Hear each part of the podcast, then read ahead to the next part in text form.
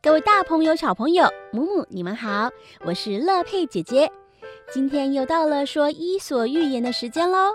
今天我要说的故事是仆人和公鸡。有一个勤奋的女主人，家里有很多仆人为她工作。每天早晨，当公鸡啼叫的时候，女主人就起床，仆人们也同样要那么早就起来工作。最后，仆人们因为睡眠不足，一个个都精疲力尽，无精打采。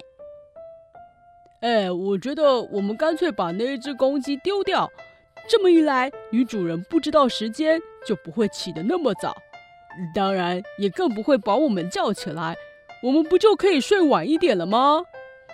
一个仆人这么说，其他的仆人听了也附和着说。对呀，只要那个家伙不提，我们大家就可以睡晚一点啊！对呀，对呀，我赞成，有道理，我也赞成。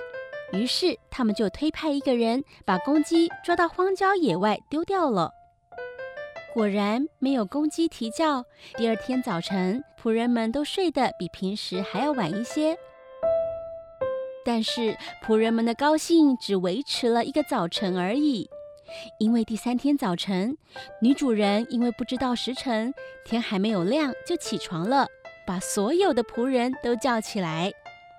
仆人们说什么也没有想到，他们起床的时间竟然比公鸡在的时候更早。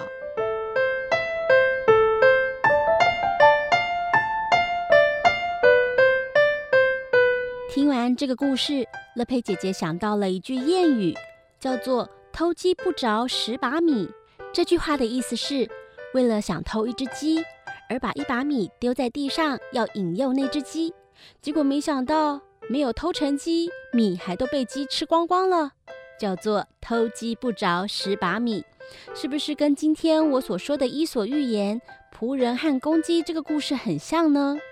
其实换个角度想，早起也没有什么不好，像是那些仆人们。他们早起是为了要工作，如果因此他们工作早一点结束，是不是就可以早一点休息呢？而小朋友们早起上学是不是很痛苦呢？